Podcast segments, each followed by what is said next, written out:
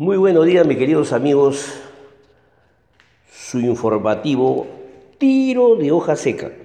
Espero que se encuentren bien, recontra, archi bien, en unión siempre de su familia.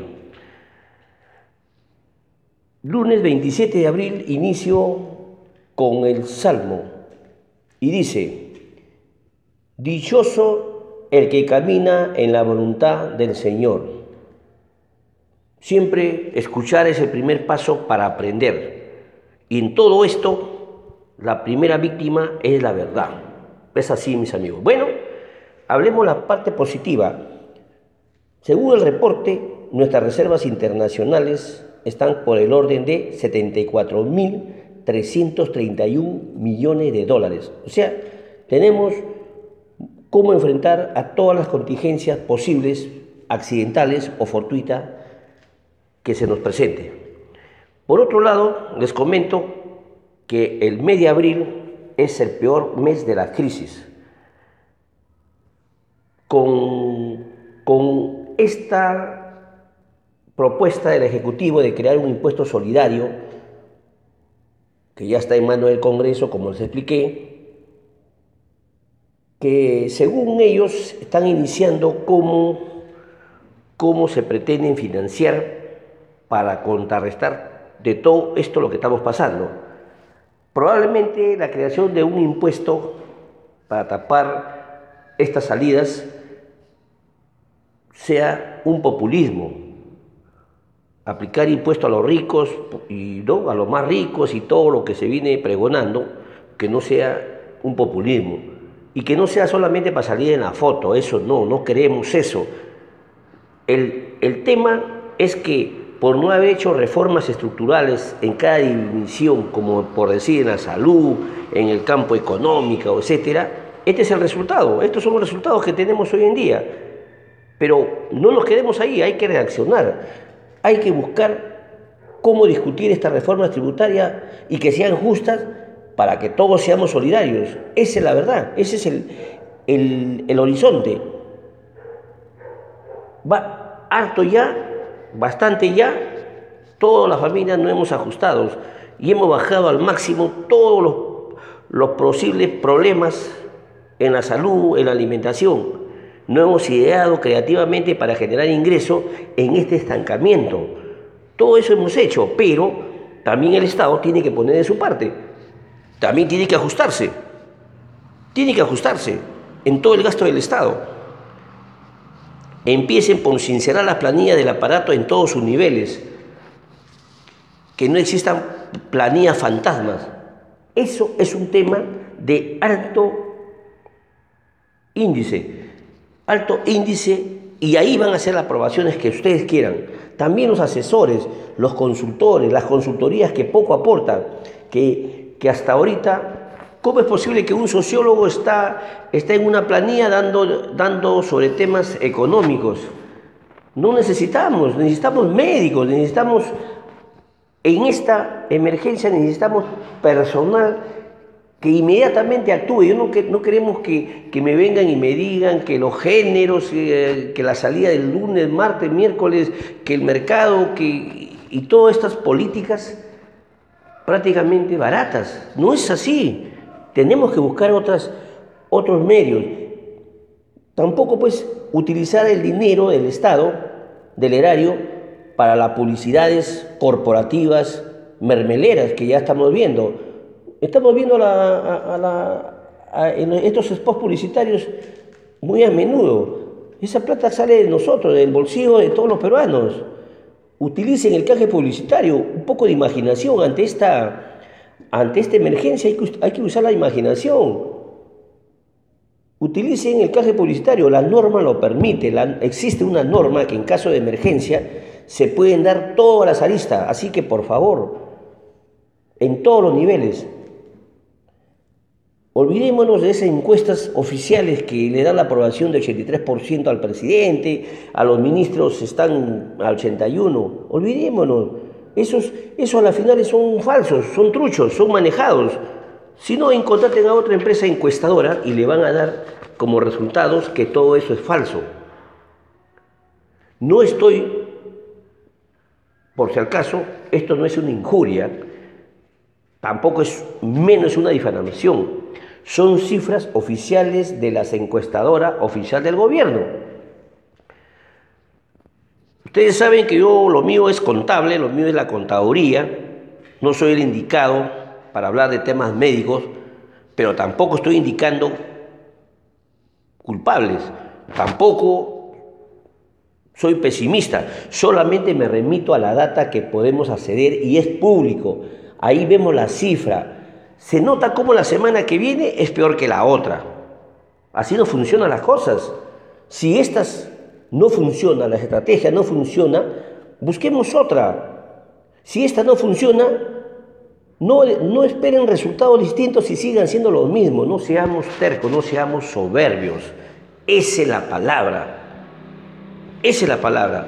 Debemos dar audiencias para los entendidos, escucharlos. Ya les dije, escuchar es el primer paso para aprender. Y de eso no es nada raro, nada, nada confuso.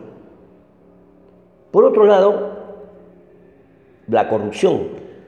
Ya hemos visto que el haber otorgado transferencia de fondos para los alimentos a 1884 municipalidades ha generado pues que, estas instituciones, la poca preparatoria en el manejo de logística, han hecho cualquier cosa, han comprado algo que a la buenas o al azar, y eso ha sido un festín, prácticamente es como un botín.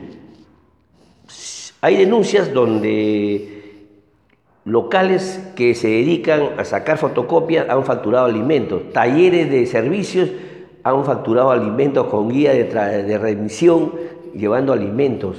¿Qué es, qué es esto? Eso, eso, eso no le cree pues nadie. Por otro lado, hay en estos momentos siete procesos de investigación contra altos mandos de la Policía Nacional del Perú que están involucrados en presuntas compras sobrevaloradas.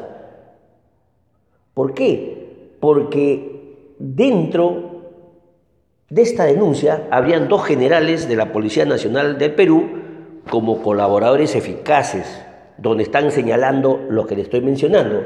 Y cuidado, que también mencionan al ministro Morán, el ministro actual, el ministro del Interior Morán, lo señalan como jefe de una organización criminal. Si esto es cierto, ay, mamá mía, pobre, pobre gobierno, pobre Martincito, esto va a ser muy, muy serio. Ahí donde debemos entrar a, las investigaciones serias, periodísticas, a los alumnos, comunicadores sociales, mucho por investigar. Ahí debemos apuntar para luchar frontalmente contra, contra la corrupción. Y ahí van a ver el futuro de, su profesión como comunicadores sociales y vamos a abortar todos estos mermeleros que ya nos tienen hasta el copete y que son altamente desconocidos. Mañana martes 28 se van a presentar ante la Comisión de Congreso, llámese Fiscalización, Salud y Comando COVID-19, que van a estar presididas por el señor Edgar Alarcón, Omar Merino y Leonardo Inga, respectivamente. Así que en, ese, en, ese, en esa sesión informativa, entre comillas, van, a, van, van a ir con los miembros de la comisión, el ministro de Salud, Víctor Zamora, y todos los que pertenezcan a CARIA conjuntamente con su presidente del Consejo de Ministros, ¿no? Donde ahí van a detallar pues las órdenes de compra de los test por el coronavirus y la efectividad que han tenido estas últimas. Así que mañana vamos a ver qué es lo que pasa cuáles son las informaciones y qué es lo que se tiene detrás de estas comisiones. ¿no? Bien, también quiero, quiero comentarles que el gobierno dio pues una, dio, acertó pues, dio con el camino, con la dirección de haber pues dado lo de decreto de urgencia para paliar la situación, ¿no? Un tranquilizante, pero ahí no queda la cosa. Nosotros estamos cuestionando la rapidez los bonos deben ser inmediatos. Más de 6 millones se han repartido 6 millones de familias beneficiadas y con las justas llegan al 50%. Entonces también ahí faltó pues un poco de muñeca, un poco de estrategia, la forma como para que llegue a estas, hasta los últimos rincones del Perú, que hasta ahorita hay por lo menos 3 millones de familias que no están siendo, eh, no digo beneficiadas, sino no han recogido su bono. También es, es por cuestión de rapidez y en eso el gobierno tiene mucho que ver. Mañana, mis amigos, les tendremos un análisis en temas económicos referidos al plan Reactiva Perú, cómo los bancos ya van a ofrecer a sus clientes en, en qué tasas, también sobre el efecto del posible impuesto a la solidaridad, cuál sería su causa, su efecto global y quiénes estarían, estarían afectos en ese mundo del impuesto al patrimonio o a los ingresos de cada persona. Bien, mis amigos, con estos comentarios no pretendemos cambiar de caballo en medio de la corriente del río, ¿no? Como dijo un cómico, no me estiren la pita hasta, hasta donde no va más, por favor. Bien, mis amigos, comparto la frase del día. Si no puedes parar de pensar en algo, no pare de trabajar para conseguirlo. Bien, mis amigos, muchísimas gracias. Dios me lo bendiga, mucha viva, muchas bendiciones. Yo me quedo en casa a conservar la distancia y a lavarse las manos, bastante dieta alcalina, ejercicio, carne blanca, carne de pollo, frutas, masticar las frutas, agüita de mar, garga de agüita de mar, muy recomendable para generar anticuerpos para este endemoniado COVID-19. Muchas gracias, hasta mañana, Dios mediante.